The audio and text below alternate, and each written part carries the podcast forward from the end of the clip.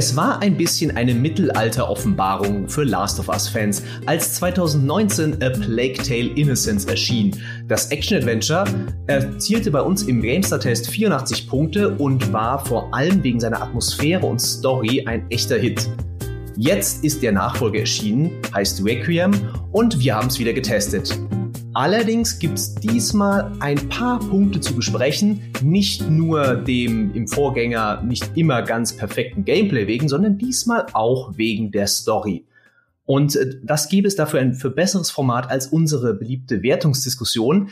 Ich habe hier zwei äh, Redakteure bei mir, die das Spiel schon gespielt haben. Natalie, hi, und Fabiano. Hallo. Hallo. Hallo. Ja, Lass uns doch mal, wie immer, den Wertungskasten durchgehen, äh, bevor wir dann zur Gesamtwertung und so kommen. Aber wir wollen euch ja ein bisschen erzählen, also ihr liebe Zuschauer, wie wir eigentlich zu dieser Wertung gekommen sind. Leider konnte unser Haupttester, der André Baumgartner, diesmal nicht dabei sein, aber ich habe trotzdem äh, bin zuversichtlich, dass meine Kollegen das alles sehr kompetent äh, diskutieren werden. Bei der Präsentation fangen wir an, denn das ist tatsächlich etwas, was sofort jedem auffällt, der Requiem sieht das Ding sieht aus wie Bombe. Mhm. Ja, das ist, glaube ich, auch der Punkt, wo man am wenigsten diskutieren muss. Also das Spiel sieht einfach hervorragend aus. Äh, es ist natürlich immer so ein Ding bei Videospielen. So ist es jetzt eine Open World, ist es eher stringent, wo ist da die Optik irgendwie beeindruckender, aber es sieht halt einfach für das, was es sein will, ähm, perfekt aus. Unfassbar großer Detailreichtum. Also mich hat es richtig umgehauen beim Spielen, mhm. einfach da mal ein bisschen auch rumzustehen und einfach nur zu genießen, wie diese Mittelalter-Offenbarung aussieht.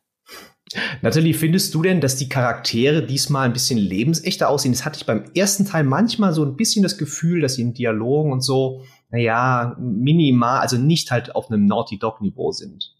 Ich fand, das war diesmal ein sehr, sehr großer Sprung vom ersten Teil zum zweiten. Ähm, ich finde, die, die Gesichter sehen sehr, sehr viel besser aus, sehr, sehr viel echter.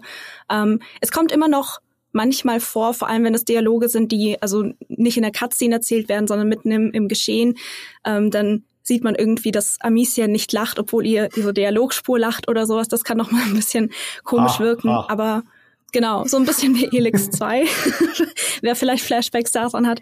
Aber ähm, im Großen und Ganzen ist es wirklich sehr, sehr schön gemacht. Das sind wirklich, also wenn man dann Cutscenes anguckt und die Augen so richtig glänzen und man weiß so, ey, das steckt so viel Emotion drin, das reißt einen total mhm. mit.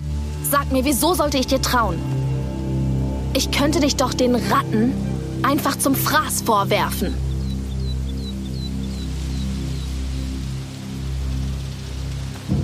Der Graf führt Krieg gegen uns. Hm, den Abschaum der Provence. Die meisten meiner Männer, meiner Freunde, wurden getötet oder sie flohen. Irgendwann werden sie auch mich erwischen. Und Nathalie, du hast ja auch auf Deutsch gespielt. Das ist immer wieder ein Punkt, der bei uns in unseren Tests, in den Kommentaren immer wieder kommt. Ja, kann man das Spiel auf Deutsch spielen? Äh, erleuchte uns doch mal, wie ist denn diese deutsche Übersetzung gelungen? Die deutsche Übersetzung ist sehr, sehr gut gelungen. Die Sprecher sind auch fantastisch. Ich kann leider nicht sagen, ob das alles dieselben Sprecher sind wie im ersten Teil, weil den ersten hatte ich auf Englisch gespielt. Aber ich hatte ich habe häufig an deutschen Übersetzungen etwas auszusetzen und diesmal war ich komplett zufrieden. Also auch die Wortwitze, wenn es dann mal welche gab, waren sehr gut übersetzt. Das war, also ich hatte wirklich gar keine Kritikpunkte daran. Ja, jetzt haben wir ja fünf äh, Kategorien beim Gamester-Test und äh, zwei davon waren sehr heftig umstritten vorab. Also da haben wir viel diskutiert schon in unserer internen Wertungs-, ich sag mal, Konferenz. Ähm, und zwar erstmals beim Spieldesign. Vielleicht fangen wir da mal an mit den guten Sachen. Ähm, Fabiano, vielleicht kannst du uns mal ein bisschen reinbringen. Was sind denn die Sachen, die äh, Requiem super gut macht? Also es ist ja ein bisschen schon dasselbe Konzept wie beim Vorgänger auch, dass es halt eben hauptsächlich darum geht, mit äh, Amicia und ihren jeweils Begleitern, wie auch immer das in diesem Moment sein sollte, sich einen Vorteil zu verschaffen, indem man eben äh, hauptsächlich schleicht und sich ähm, durch die Level arbeitet und manchmal auch versucht, einen Weg zu finden äh, und verschiedene Gadgets nutzt, um eben Leute auszutricksen, um sie in Fallen zu locken, um vor allem auch diese Rattenscharen, das ist ja ein ganz großes Ding von ähm, Plague Tale, dass sie diese simulierten Wellen aus Ratten haben, dass man die auch irgendwie ähm, anfängt zu seinem Vorteil einzusetzen, dass man sich aber auch gegen sie verteidigt. Und das ist auch hier wieder so, dass man eben hauptsächlich damit beschäftigt ist, zu schleichen und dass man eben versucht, ja, die Story zu erleben. Und manchmal gibt es ja noch so Entdeckerabschnitte, wo man Sachen erkunden kann. Und das macht es im Prinzip genau so wieder wie im ersten Teil, äh, aber baut da ein Stück weit drauf auf mit ein paar neuen Möglichkeiten, sich zu verbergen, mit paar äh, auch neuen äh, Gadgets und neuen Waffen, die mhm. jetzt ins Spiel kommen und das alles so ein bisschen dynamischer gestalten und mehr Optionen eigentlich bieten sollen. Ja, besonders interessant finde ich ja da, dass sie auch sehr stark auf diese Begleiter gehen und die jetzt auch mit dem Gameplay verbinden. Ähm, wie, wie kann man sich denn das genau vorstellen, Nathalie? Hast du da dann jeweils eine Taste für, dass der was macht oder wie ist das? Ich glaube, so in ähnlicher Form gab es schon im ersten Teil, dass man Hugo äh, vorschicken konnte, wenn man irgendwie Türen nicht aufbekommen hat, dann konnte er immer durch so einen kleinen Spalt äh, mhm. krabbeln und dann die Tür von der anderen Seite öffnen. Und so verhält es sich eben auch mit anderen Begleitern. Also jeder Begleiter hat eine einzigartige Fähigkeit, die einem dann weiterhelfen kann in einem bestimmten Szenario. Und dann drückt man einfach immer Alt und E und dann gibt man den Befehl, greift den an oder brennt da das Gras an oder je nachdem, was der Begleiter aktuell kann. Genau, und das kann man dann, sich dann quasi wie so ein zusätzliches Gadget nochmal ähm, zu Hilfe mhm. holen. Also es gibt grundsätzlich eine Menge Sachen, die du machen kannst, verschiedenste ähm, Tools zur Verfügung. Jetzt ist ja die Frage, braucht es das auch im Spiel? Fabian hat es schon ein bisschen angesprochen, aber Nathalie, du hattest da im Test ja auch, ähm, ich erinnere mich, du hattest da eine sehr starke Meinung dazu. ähm, wie hast du das denn erlebt? Ja, also ich habe ähm, vor der äh, vor der Review-Version habe ich ja schon ein paar Demos auch spielen können und ich habe da auch immer wieder versucht, mit Absicht unterschiedliche Spielweisen auszuprobieren.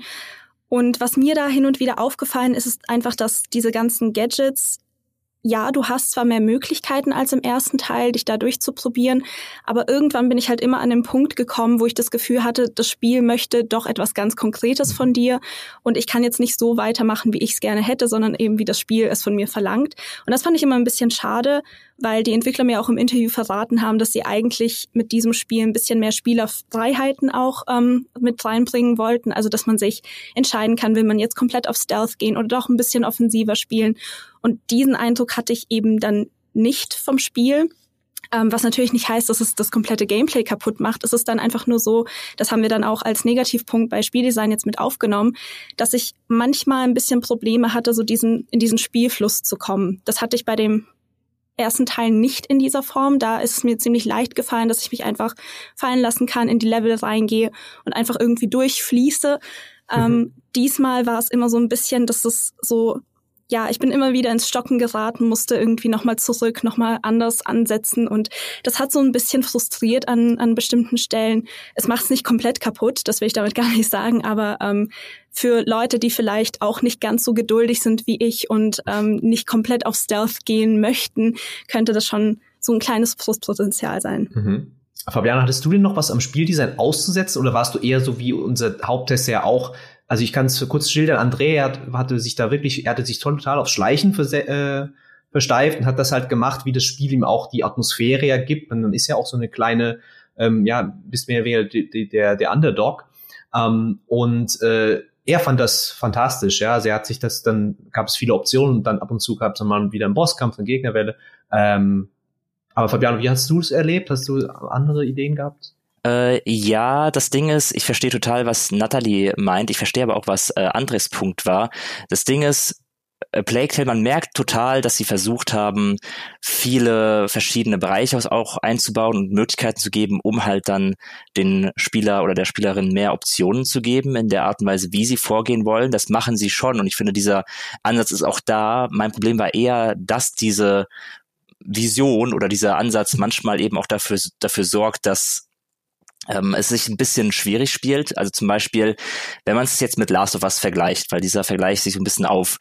Ähm, und man kommt irgendwie in Bereiche, wo man viele Optionen hat, um Gegner zu umgehen, um, um irgendwie von A nach B zu kommen, dann ist es halt in Last of Us, dass du da reinkommst in diesen Bereich und du fliegst da im Prinzip durch. Also dann will ich nicht sagen, dass es so leicht ist, dass du gar keine andere Wahl hast, als da durchzukommen, sondern es ist so dynamisch und so abwechslungsreich und dann schleichst du erst und dann passiert irgendwas und dann reagierst du darauf und wirst dann doch wieder offensiver und dann hast du dann wieder einen Vorteil, wirst wieder mehr in, in, ins Schleichen rein und so ist es bei Plague Tale nicht. Bei Plague Tale ist es mehr, du kommst in den Bereich rein und siehst, ah, okay, das kann ich vielleicht machen, das kann ich vielleicht machen und dann probierst du ein paar Sachen aus und oft funktioniert es beim ersten Mal nicht oder manchmal funktioniert es beim ersten Mal nicht und dann musst du nochmal probieren. Ähm, du hast mhm. weniger so dynamische Möglichkeiten, wirklich ein, eine Situation noch umzudrehen oder deine Verhaltensweise anzupassen, wenn du schon im Spiel drin bist, sondern meistens passt du deine Verhaltensweise erst dann an, wenn du gestorben bist und es dann nochmal versuchst. Mhm. Und das sorgt finde ich halt eben dafür, dass es manchmal sich ein bisschen starrer spielt und ein bisschen hakelig ist und manchmal das Vorankommen auch ein bisschen nervig ist. Manchmal findet man nicht sofort, ähm, also man weiß nicht mal sofort, wo man eigentlich hin möchte. Ähm, es gibt da zwar übergreifend eine ganz gute Darstellung, dass man halt immer am Horizont sieht, wo man eigentlich hin will, zu einem Turm zum Beispiel, aber auf den Levelbereich begrenzt, weiß man manchmal nicht, okay, wo ist eigentlich die nächste Tür, zu der ich will, weil die sind manchmal ein bisschen versteckelt und dann äh, nervt es ein bisschen, durch die Level schleichen zu müssen, um gleichzeitig noch herausfinden zu wollen, wo man eigentlich hin will und so entsteht nicht wirklich dieser Spielfluss, den äh, mhm. ich mir gewünscht hätte. Ähm, und es kommt, glaube ich, auch ein bisschen darauf an, wie man eben spielt. Aber ich glaube, André eben, wie du gesagt hast, mehr auf Schleichen gegangen ist. Wobei ich schon denke, und da muss ich André auch zustimmen, das Spiel nicht wirklich sagt, ey, du kannst schleichen, du kannst aber auch richtig reinrennen und dann halt den äh, Rambo machen. Weil das mhm. will das Spiel nicht. Das Spiel sagt dir, du kannst schleichen, dich etwas verhalten, benehmen, also schleichen Gegner einfach umgehen, oder du schleichst und schaltest sie aus dem Hinterhalt aus, oder du schleichst und benutzt ganz viele verschiedene Gadgets. Ähm, deswegen denke ich, ist der Ansatz, den das Spiel von dir will, nicht, dass du auch die Möglichkeit hast, äh, im direkt, in der direkten Konfrontation die Überhand Verstehe. zu behalten, sondern eben äh, es ist immer ein Schleichspiel. Es wird immer ein Schleichspiel bleiben und ich finde im Grunde auch gut, dass es dadurch so konsequent ist und einen dazu ein bisschen zwingt zu schleichen, weil das ist, wie mhm. du gesagt hast, Amicia ist der Underdog. Sie ist hier nicht die große Heldin, sie ist, sondern sie ist ein äh, Mädchen im Mittelalter, was von einem Ritter in einer Plattenrüstung auch schnell mal ähm, lang gemacht wird. Und deswegen ja. finde ich das eigentlich ganz gut, dass das Spiel einen mehr dazu bringt, äh, heimlich vorzugehen. Genau, aber das sind ja immer auch Kritik auf hohem Niveau. Ich meine, wir haben ja auch vier von fünf Punkten bei der bei dem Spieldesign gegeben. Wenn wir jetzt da so ausführlich drüber reden, es ist eben auch ein Weg für uns, um dann auch diesen Unterschied, den wir auch gemerkt haben, denke ich im Test alle von euch auch ähm, zu einem Last of Us. Du hast ja schon gerade gesagt, Fabiano, ne, dass da halt immer noch eine Ecke fehlt, ja, was noch besser hätte sein können. Im Gru Grundsatz ist aber, äh, ich glaube, da sind wir uns auch einig, äh, Requiem auch eine Steigerung in Sachen Spieldesign, in Sachen Optionen, in Sachen was alles, was geht in diesem äh, Spiel äh, im Vergleich zum Vorgänger.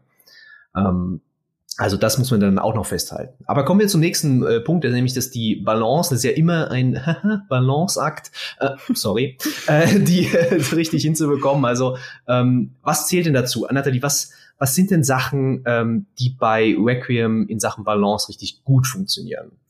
Also was mir sehr, sehr schnell aufgefallen ist und was ich auch eine deutliche Steigerung zum ersten Teil finde, sind die intelligenten Gegner. Also ich war auch ein bisschen überrascht, wie gut die KI teilweise agiert, ähm, weil ich ich war es aus dem ersten Teil so gewohnt, dass ich einfach formelhaft rangehe, da ablenke und dann mein Zeug durchziehe. Hier ist es beispielsweise so, dass die Gegner gerne mal ihre Routen ändern, wenn irgendwie ihnen was auffällt, wenn sie eine Leiche finden oder wenn irgendwie ein Geräusch zu oft ähm, hervorgerufen wurde durch meine Ablenkungsmanöver, dann sind die so ein bisschen skeptisch und gucken dann auch gerne mal. Ähm, man kann sich ja jetzt auch unter Tischen und sowas zum Beispiel verstecken, da schauen sie auch gerne mal nach. Also es ist nicht so, dass man sicher ist, nur weil man in einem Unterschlupf ist. Und das ist schon sehr, sehr, sehr cool gemacht. Das hat mir auch sehr gut gefallen.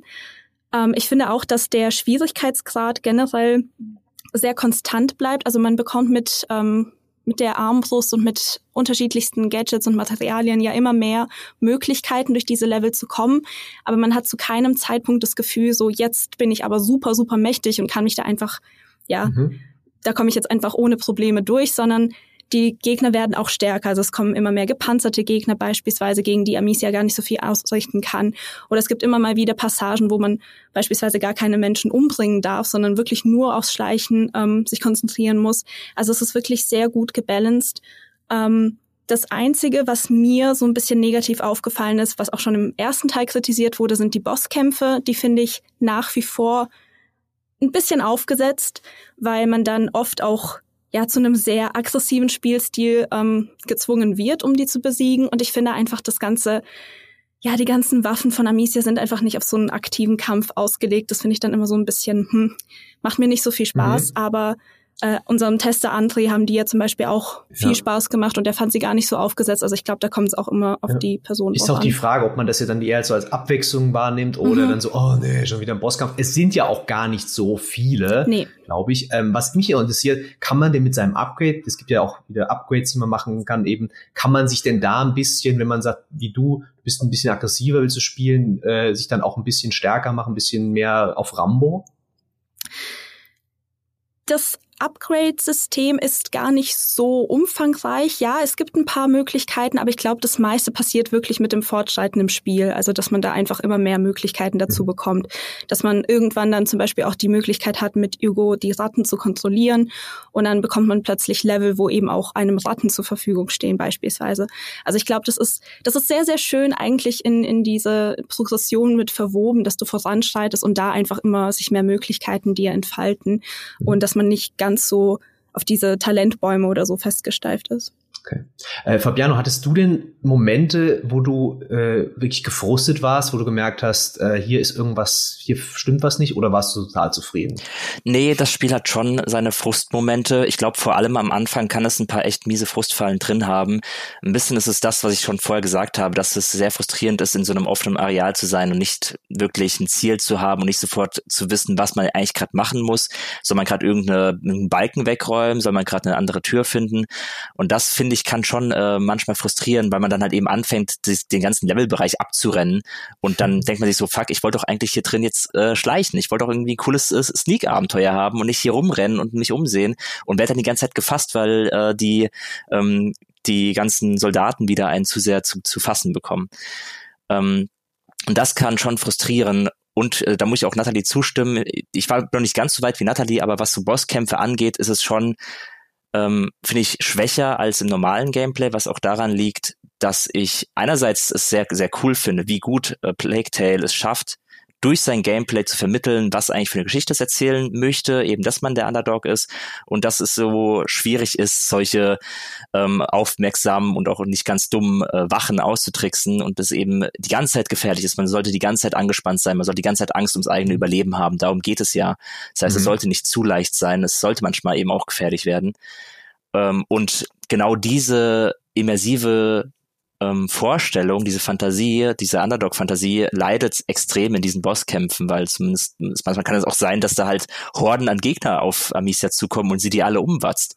Und dann denkt man sich so, okay, alter Girl, wenn du jetzt hier in 15 Minuten lang äh, irgendwie zehn Wachen mit deiner Steinschleuder platt machst, dann äh, warum schleichst du überhaupt noch? Und ja. das finde ich halt ein bisschen störend, einfach mhm. in der Immersion. Ja. Was ich ja fantastisch finde, ich habe ja ein bisschen gespielt, ähm, das sind diese ganzen Optionen, die du hast, um das Spiel so ein bisschen anzupassen. Das Beste, muss ich echt sagen, ich bin ja ein alter Cheater. Es gibt einen Cheat-Modus im Spiel, einfach in den Optionen, wo du deinen äh, Unsterblichkeitsmodus anmachen kannst, damit du zumindest nicht von den Menschen ähm, mehr umgenietet wirst, sondern nur noch von Ratten und Feuer und so. Ähm, also ist es sehr auf, habe ich das Gefühl, auch sehr auf Zugänglichkeit an, äh, aufgeschnitten, dass jeder so seine Herausforderung sich selbst machen kann ähm, und äh, jeden Schwierigkeitsgrad natürlich dann auch wählen kann. Also und wie fandet ihr die Checkpoints eigentlich? War das alles oder Speicherfunktion in der Richtung? Natalie, hast du da irgendwas Negatives bemerkt? Äh, nee, ganz im Gegenteil. Ich finde das sehr, sehr positiv. Das wollte ich gerade noch anmerken. Ähm, die Checkpoints sind sehr, sehr fair gesetzt. Also die, man fängt nicht wieder am Anfang des Levels an, wenn man irgendwie mal stirbt, sondern ähm, ist dann häufig irgendwie in irgendeinem Busch oder so und spawnt da halt wieder und kann nochmal von vorne loslegen. Also es ist nicht so schlimm, wenn man zurückgesetzt wird. Das ist äh, doch ganz fair gestaltet. Und ansonsten ist es halt wie im ersten Teil, dass du diese, diese abgeschlossenen Areale hast und sobald du eine Tür passierst, dann wird gespeichert. Eigentlich wie auf dem Oktoberfest, ne? Wenn du denkst, es ist zu Ende, wasch, wächst, wächst, wachst du irgendwo in einem Busch auf. Ja, ja. genau so. Ähm, okay, kommen wir noch mal zu einem Punkt, wo wir eigentlich sicher waren, also das wird ja bestimmt, da brauchen wir gar nicht groß zu diskutieren, das wird bestimmt die volle Punktzahl holen, ja? Die Story und Atmosphäre. Der Vorgänger hat uns ja auch, ich denke auch uns alle auch ziemlich berührt, es war sehr interessante Geschichte mit vor allem den Charakteren, die sehr, ich sag mal, pointiert geschrieben waren. Du hast auch wirklich Hugo, ähm, mit dem du auch mal wirklich Gefühle empfindest, wo du denkst, okay, den will ich auch beschützen. Meist ist ja mit NPCs so, naja, ist mir egal, Hauptsache, das, die nerven mich nicht. Ähm, ist denn jetzt Requiem in der Hinsicht eine würdige Fortsetzung? Was würdest du denn sagen, Fabiano?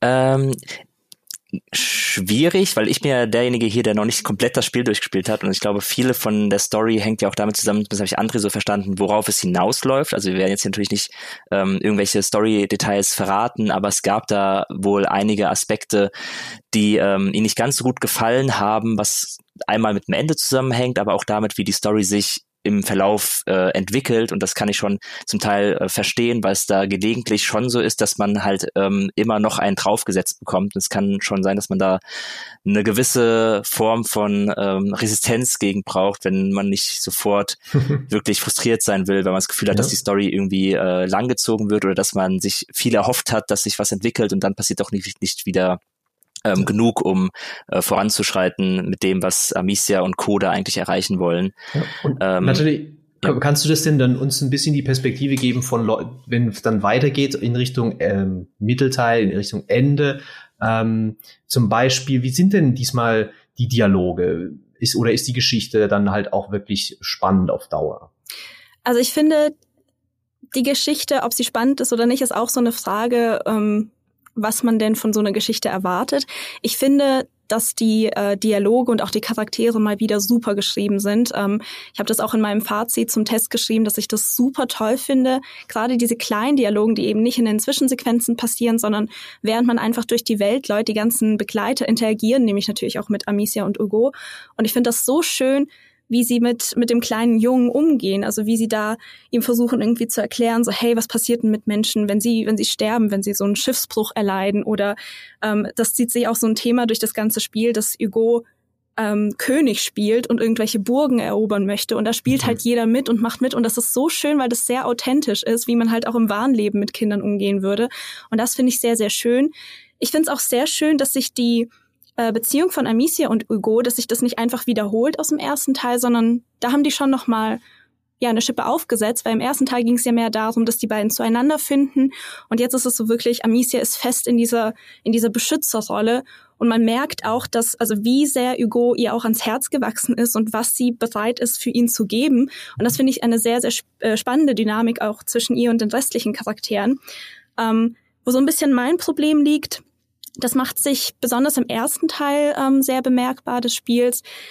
Es hat so diese, ja, ich sag mal, Roadtrip-Problematik. ähm, ich finde, Roadtrip-Geschichten sind immer sehr schwierig zu erzählen, weil man häufig dann nicht so einen festen, ja, so einen festen Cast an Charakteren hat, sondern weil sich da sehr viel durchwechselt. Und dieses Durchwechseln, finde ich, wirkt in diesem Spiel sehr formelhaft, weil man sehr gut merkt, dass die Entwickler das einfach genutzt haben, um bestimmte Spielmechaniken ins Spiel reinzubringen, aber dann an einem gewissen Punkt auch wieder aus dem Spiel rauszukicken.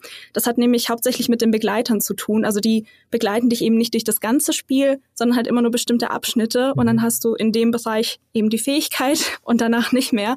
Und das äh, finde ich ein bisschen schade, weil sich das dann doch wiederholt, gerade im Mittelteil. Aber im Großen und Ganzen ähm, finde ich finde ich sehr sehr schön, wie die Geschichte weitererzählt wird, weil man ja auch an neue, das haben wir bei der Präsentation noch gar nicht angesprochen, aber an neue Locations kommt, die sich komplett von dem unterscheiden, was wir eben aus dem ersten Teil mhm. oder vom Anfang des zweiten Teils jetzt kennen. Und das ist dann noch mal, also das bringt dann noch mal wirklich so ein bisschen frischen Wind in das Ganze. Da haben wir ja den Mittelalter-Experten schlechthin da. Also Fabian, jetzt muss ich natürlich fragen, wie, wie siehst du denn diese Darstellung des, des äh, was ist das, nicht mehr Südfrankreich, äh, sondern es ist ja jetzt, wo sind wir jetzt eigentlich überhaupt? Das, das ist eine ist, fantastische Frage. Also, soweit ich weiß, ist das Südfrankreich, oder? Ist Südfrankreich. Also, yes. zumindest, zumindest am Anfang der, der, der Story ist man schon in Südfrankreich unterwegs. Okay. Ähm, ich glaube, vorher war es ja, war es nicht irgendwie Ah, es war Nordfrankreich. Nordwestfrankreich. So ja, ja, ja, okay, sorry. Ähm, Jetzt ist man eigentlich in Südfrankreich unterwegs. Das heißt, da stehen so, also es ist halt eine ganz schöne Mischung, weil man halt schon diese klassischen europäischen mittelalterlichen Burgen hat, ähm, aber dazwischen stehen dann immer wieder mal Palmen, weil es halt auch recht weit im Süden ist am Mittelmeer. Äh, also das ist jetzt aus einer rein historischen Perspektive, ist natürlich einerseits ist es beeindruckend, das zu sehen, aber es ist jetzt keine Version des Mittelalters, wo ein Historiker sagen würde, Mensch, da haben sie sich aber Mühe gegeben, das Mittelalter so darzustellen, wie es wirklich war, sondern äh, mhm. ich meine, allein der Fantasy-Aspekt ist ja groß bei Plague Tale. Ähm, es ist für mich halt trotzdem immer noch sehr interessant zu sehen oder halt ich bin einfach auch ein bisschen auch als Historiker sehr fasziniert von dieser Mittelalter-Fantasie, wie sie halt eben eigentlich total verklärt ist ähm, und die lassen sie halt schon sehr stark aufleben, wie sie halt ihre Städte inszenieren und wie da die Leute umherstehen. Am Anfang läuft man durch einen Markt und der Markt ist wunderschön gestaltet und man werden Sachen verkauft und so. Und es ist halt schon eher ein Schaufenster in einer Version des Mittelalters, die sie einen zeigen wollen. Aber es ist jetzt äh, nicht sonderlich historisch akkurat, ähm, wenn es auch natürlich jetzt nicht komplett abdriftet.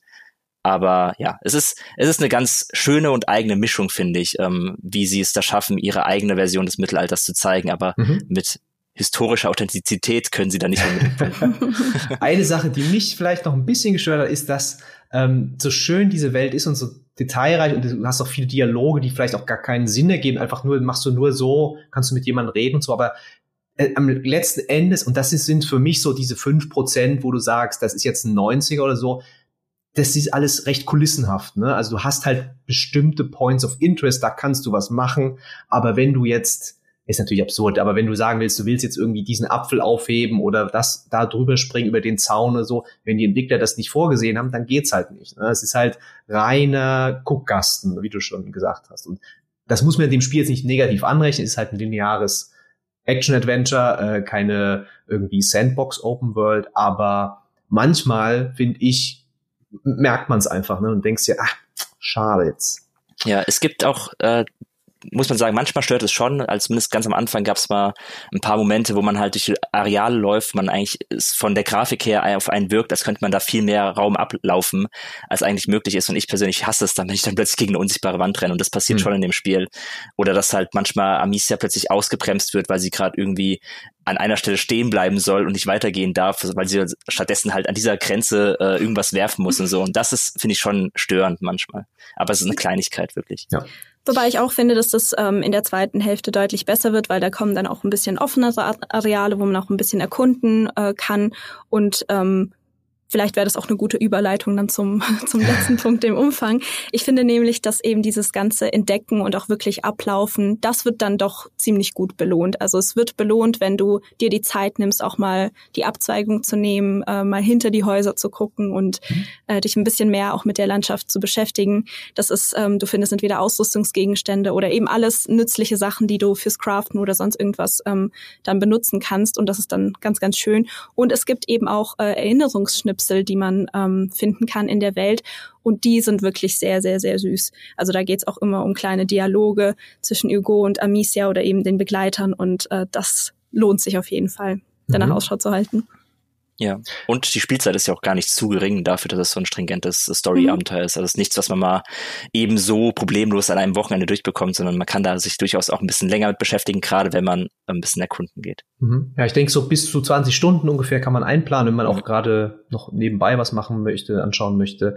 Ähm, und es gibt auch noch eine Möglichkeit, nach dem Durchspielen äh, ja weiterzumachen. Nathalie, kannst du uns das noch kurz erklären? Genau, es gibt diesmal ein New Game Plus. Ähm, ich selbst habe das noch nicht angespielt, aber unser Haupttester André hat gesagt, dass damit eben nochmal eine ganz neue Schwierigkeitsstufe dazu kommt. Und natürlich kann man dann die ganzen äh, Sachen, die man freigeschaltet hat, in dem Talentbau mit übernehmen und da nochmal ausfüllen, falls man das im eigentlichen Spiel nicht geschafft hat. Genau, also wer Lust hat, sich da nochmal eine Herausforderung zu stellen, der kann das sehr, sehr gerne machen. Am Ende haben wir vier von fünf Punkte gegeben. Natürlich, äh, wir hatten es schon angesprochen, ist ein lineares Adventure. Es gibt auch keine unterschiedlichen Enden oder so. Ähm, das heißt, der Wiederspielwert, außer wenn du jetzt halt New Game Plus sagst, du willst das unbedingt äh, machen, hält sich natürlich irgendwo in Grenzen, weil du weißt ja schon, was passiert, sagen wir mal so, blöd gesagt. Also wie bei jedem Story-Spiel ähm, ist da eben halt nicht viel Möglichkeit, dann nochmal komplett anders das Spiel zu erleben. Ja, bei der Wertung das war auch ganz spannend. Da sind wir ja, wir hatten ja den Vorgänger, der mit 84 bewertet wurde. Und äh, gleichzeitig jetzt äh, ist auch noch zum Beispiel Uncharted auf dem PC erschienen. Das ist eins der wenigen Spiele auf dem PC, die man wirklich eins zu eins vergleichen kann damit, finde ich. Action, Adventure, Third Person, äh, Klettern und so weiter. Das hat von uns eine 90 bekommen, weil ja, Uncharted ist schon ziemlich gut. wir müssen, hatten auch überlegt, okay, was ist die größte, wir haben schon öfter darüber geredet, Last of Us ist, glaube ich, die größte Parallele zu dem Spiel, abseits seines Vorgängers. Ja, am Ende haben wir viel diskutiert. Wie war es denn, wo, wo wird es denn für euch stehen? Also wir haben jetzt den Test gemacht mit einer 86. Das war mehr so ein Amalgam von verschiedenen Meinungen, ähm, auch mit Kompromissen teilweise. ähm, Nathalie, vielleicht fangen wir mit dir an. Was würdest mhm. du denn was, wenn du jetzt den Test allein gemacht hättest, was hättest du dem Spieler gegeben? Ich wäre wahrscheinlich bei so einer niedrigen bis mittleren 80 gelandet. Ähm, ich finde, dieses Spiel ist wirklich sehr, sehr gut gelungen.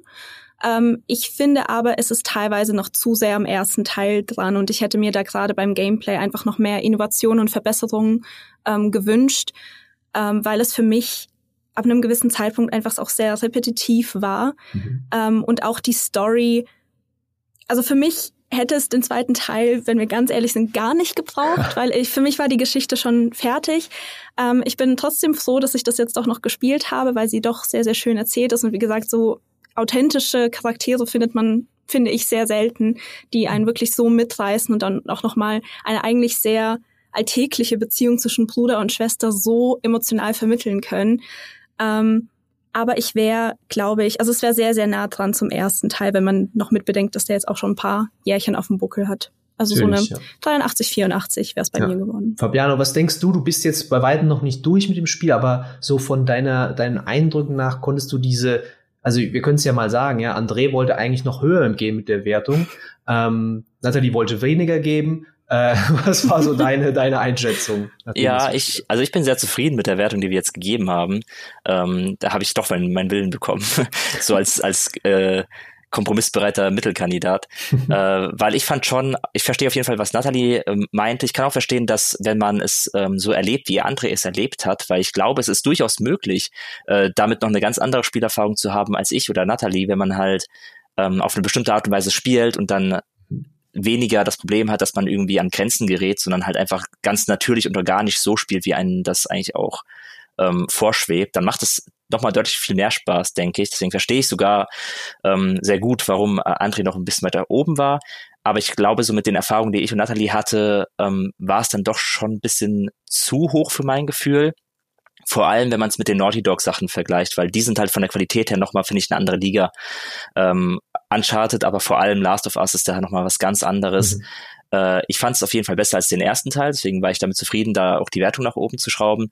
Ähm, aber hab's halt noch ein ganz zweites Stück weg von der 90 gesehen und dann, ja, mit der 86 kann ich mich sehr gut äh, zufrieden geben. Das war genauso der Realm, in dem ich es auch gesehen habe, ja. Gut. Ich hoffe, ihr da draußen seid auch zufrieden mit der Wertung, beziehungsweise wenn ihr es gespielt habt, sagt uns doch dann, was ihr für eine Wertung geben würdet. Das finde ich persönlich immer sehr spannend. Ähm, wenn ihr es ausprobieren wollt, das Spiel, es gibt äh, jetzt auch im Game Pass, also äh, gibt es eine relativ geringe Einstiegshürde dazu. Schaut nochmal den Test an, wenn ihr noch nicht gelesen habt auf GameStar. Äh, unser Testvideo gibt es natürlich auch noch. Und äh, ja, wir hoffen, euch hat diese Diskussion gefallen. Ihr habt ein bisschen Einblick bekommen in die Stärken und Schwächen des Spiels. Und ähm, schreibt uns gerne, was wir besser machen können oder was vielleicht war es auch perfekt, ja, dann auch gerne das schreiben. In diesem Sinne, macht's gut, viel Spaß im Mittelalter. Ciao. Tschüss. Tschüss.